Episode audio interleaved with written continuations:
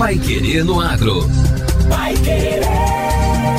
O Jornal do Agronegócio. 91,7. O valor de produção dos principais produtos pecuários em 2021 chegou a 91 bilhões e 400 milhões de reais, segundo a pesquisa da Pecuária Municipal divulgada ontem pelo IBGE, o Instituto Brasileiro de Geografia e Estatística. De acordo com Mariana Oliveira, analista da pesquisa, a produção de leite concentrou 74,5% deste valor, seguido pela produção de ovos de galinha com 23,9%. O município de Castro, aqui do Paraná, lidera o ranking como o maior produtor nacional de leite de vaca, com 97,3% do valor de produção de 901 milhões e 900 mil reais. Castro produziu 381 milhões e 700 mil litros, um acréscimo de 4,9% em relação a 2020. Carambeí, outro município paranaense, aparece em segundo lugar, com 227 milhões e 800 mil litros. A produção de leite foi estimada em 35 bilhões e 300 milhões de litros em 2021, números que demonstram estabilidade na comparação com 2020.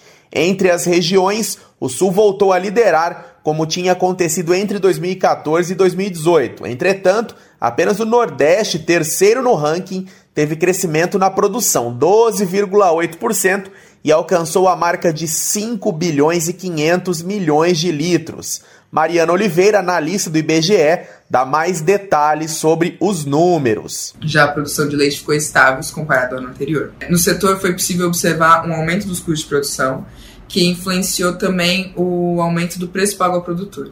Castro, no Paraná, que é um município conhecido, de conhecida tradição leiteira, foi o principal produtor.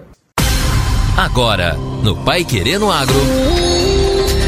Destaques finais. Embrapa identifica mais de 40 milhões de IPs em florestas de manejo. Mais de 40 milhões de IPs roxos e amarelos adultos foram identificados em florestas de manejo sustentável nos estados do Acre e Mato Grosso.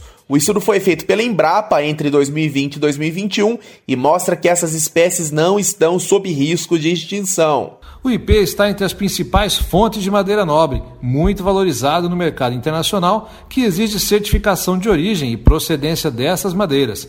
Caso essas árvores estivessem na lista de espécies em risco de extinção, os compradores internacionais poderiam, segundo a Embrapa, suspender a compra. É o que explica o pesquisador Evaldo Braz. Eu acho que causa um impacto, inclusive, no comprador saber que determinada espécie estaria sendo ameaçada, né? Em que pese de que a produção de madeira venha, a exportação, 98% são dados do IBAMA, seja uh, originária de planos de manejo, que não põe em risco a extinção da espécie, sempre tem essa questão psicológica, né? De que a espécie estaria sob determinada ameaça. Por isso é importante não confundir o manejo florestal com o desmatamento.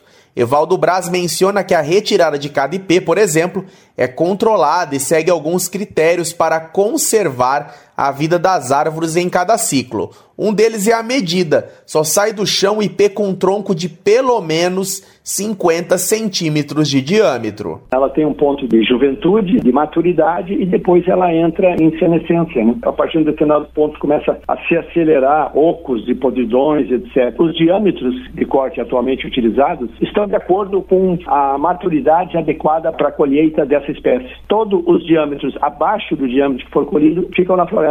Isso significa mais ou menos 80, 90% das árvores daquela floresta. Segundo a Embrapa, a comercialização da madeira do IP movimenta em média 70 milhões de reais por ano, principalmente nos estados do Mato Grosso, Acre e Rondônia, que têm economia focada nesse tipo de comércio. O pesquisador Evaldo Braz explica que tudo isso só ressalta a importância das florestas de manejo sustentável que mantém a cobertura do solo da floresta, protegendo a biodiversidade. Assim são retiradas as árvores sem crescimento ou envelhecidas de forma planejada. A partir do estudo, os pesquisadores da Embrapa concluíram que a estrutura das florestas com IPs nas áreas de manejo não sofreu alterações no campo, ao contrário do que ocorre em áreas de agricultura e pecuária, que alteram a estrutura, biodiversidade e sustentabilidade. E o Pai Querendo Agro desta sexta-feira fica por aqui.